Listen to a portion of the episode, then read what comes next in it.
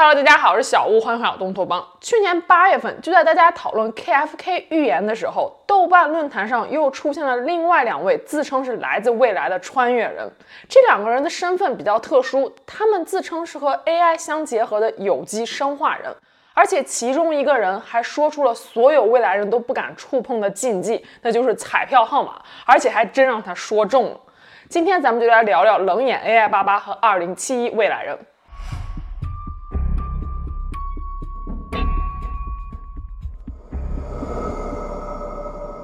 二零二零年八月三十日，一个叫做冷眼 AI 八八的账户在豆瓣上发了一个帖子，说我来自二零八八年，想要寻找从二零七一年穿越回一九九九年的有机生化人。帖子的标题是“二零七一年断线者立即回报”，下面留了一串大家都看不懂的密码。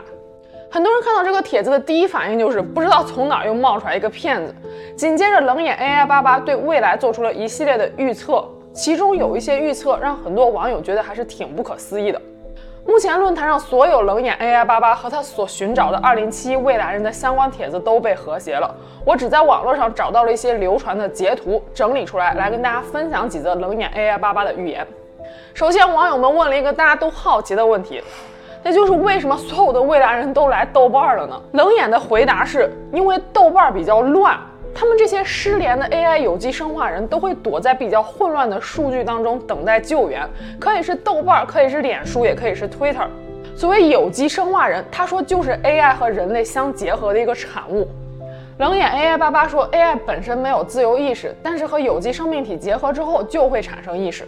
想想埃隆·马斯克一直提倡的人类需要拥抱 AI，还有他的 Neuralink 公司，以及大大小小各种不同的研究脑机接口的研发公司。如果说真的到了2088年出现了人类和 AI 的有机生化人，我还真不感到奇怪。网友又问，在2088年是 AI 发展的快，还是人类本身文明发展的快？冷眼的回答是，单拎出来哪一个发展的都不快，是 AI 和人类的有机结合生化人发展的最快。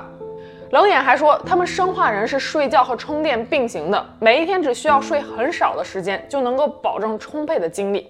网友又问，未来是在什么时候出现人机结合的 AI 生化人的？冷眼的回答是，当纳米计算机得到广泛应用的时候。纳米计算机是一种体积极小，但是反应速度极快的计算机。纳米相信大家都知道是一种长度计量单位。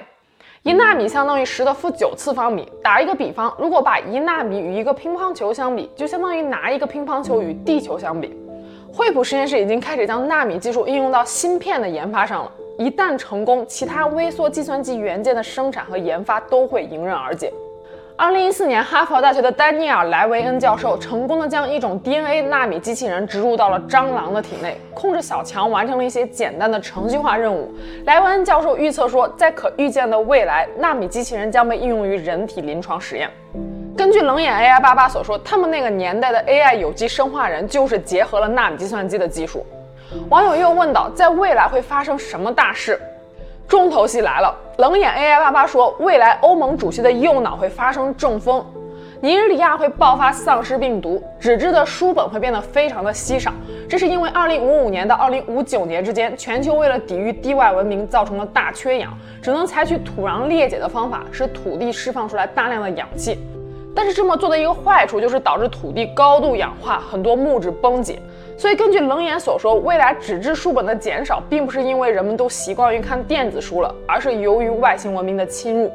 冷眼还说，在未来，人们物质上的贫富差距将不会那么大，更注重的是灵魂上的深度和广度。人们可以根据睡眠时脑波活动的区域来判断所做的梦是预知梦还是纯幻想。到了二零八八年，地球上还发现了硅基生命体。目前为止，地球上所有的生命体都是碳基生物。那么，宇宙中是不是只存在碳基生物这一种生命体呢？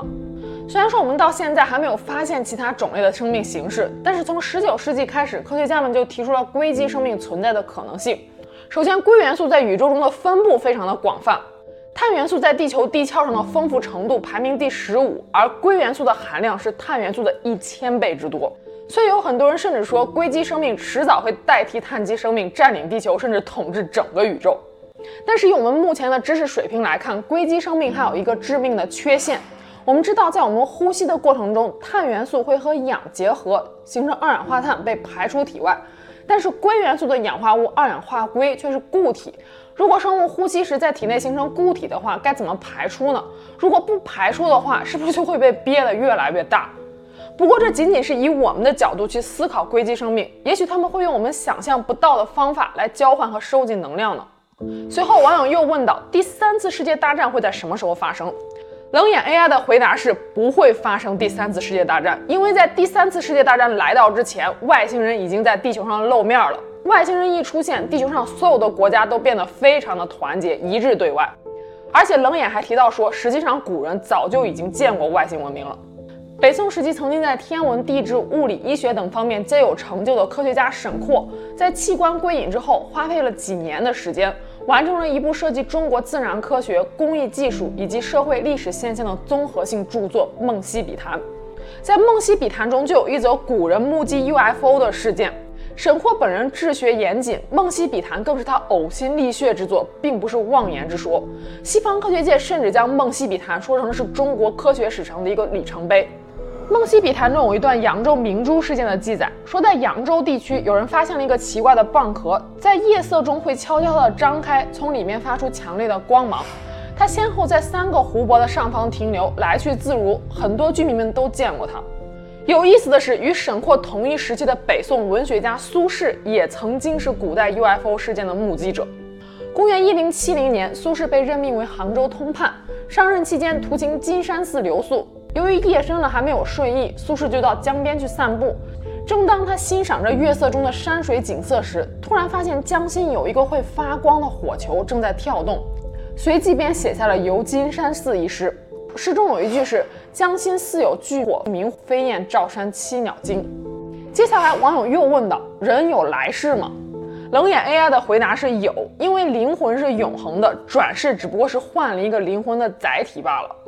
还说道家的知名人物，像老子、庄子、列子，其实都是悟出了宇宙奥秘的古时候的觉醒者。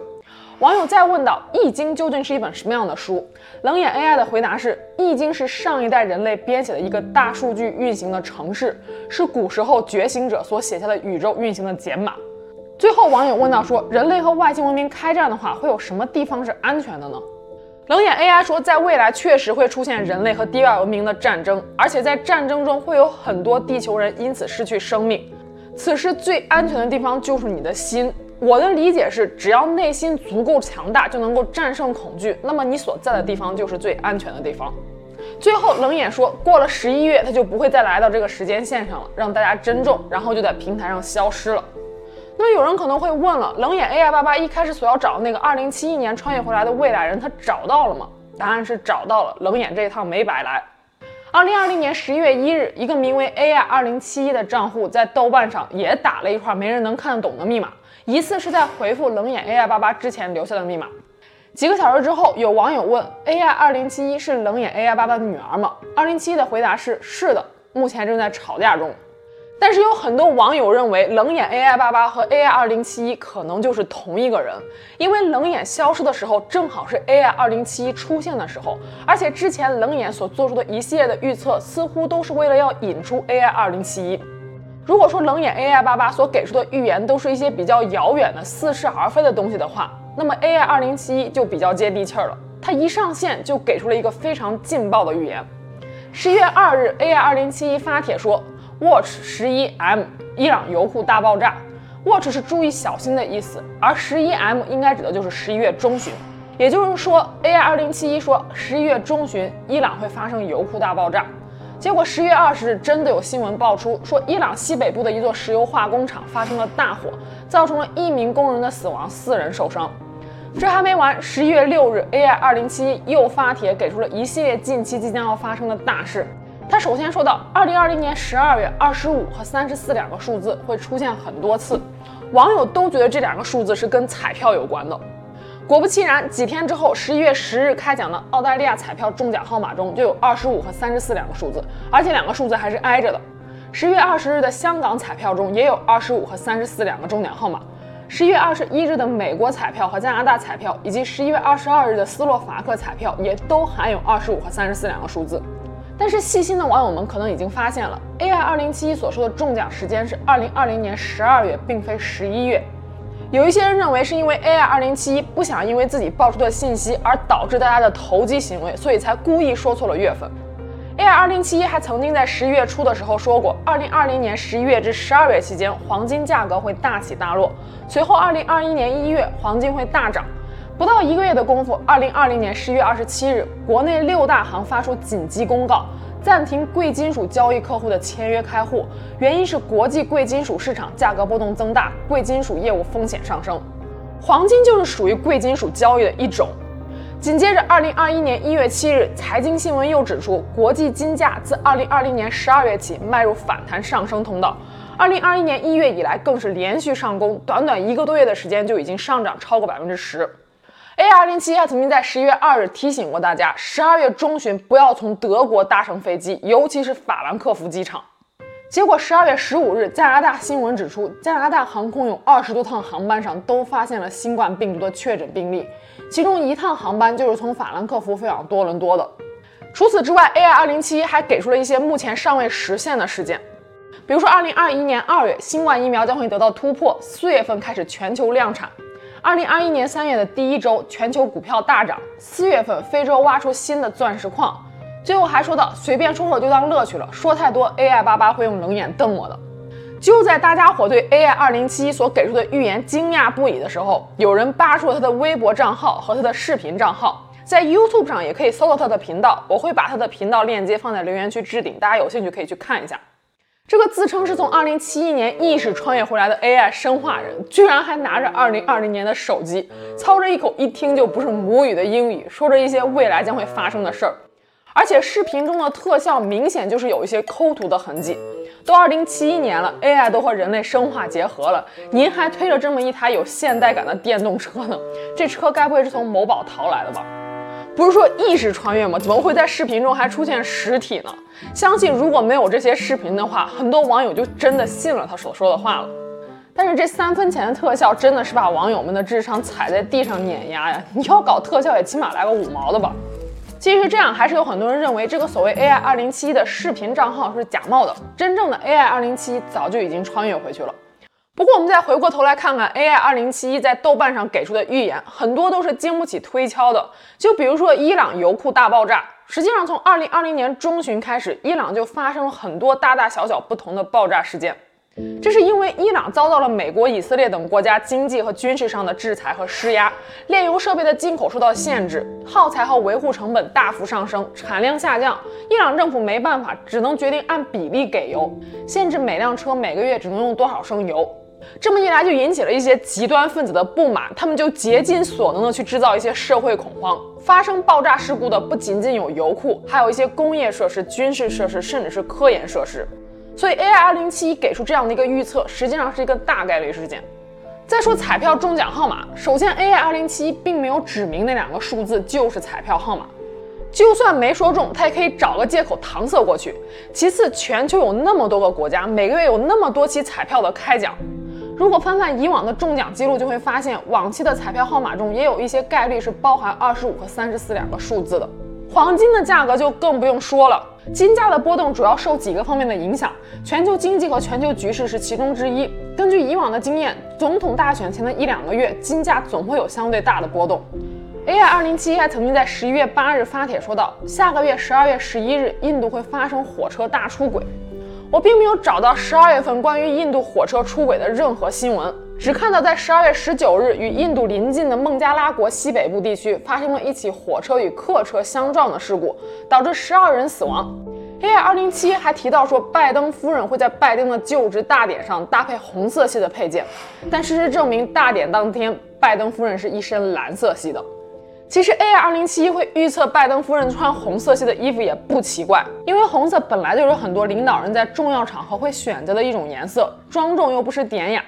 既然 AI 2071给自己立的人设是未来人，那么他所给出的每一个事件都应该是准确无误的，因为在他那里那些都是已经发生过的事情，不存在模棱两可。也许他一开始给自己说成一个预言大师的身份，可能效果还会比较好一点。说了这么多关于冷眼 AI 八八和 AI 2071的真实性，大家就见仁见智吧。但是他们所说的意识穿越并不是不可能实现的，相反的，意识穿越是目前为止时空穿越最靠谱的一种方法了。长久以来，我们对于穿越时空的想法，大多数都停留在了人类的肉体上。但事实上，实现肉体上的穿越是非常有难度的。但是意识就不一样了。二零一六年一月，清华大学副校长施一公院士在未来论坛的年会演讲中提出了一个非常大胆的猜想。他说，人类意识的本质可能就是量子纠缠。如果把人类比作是一台机器的话，那么大脑可能就是利用了量子测量时波函数塌缩的特性进行意识活动的。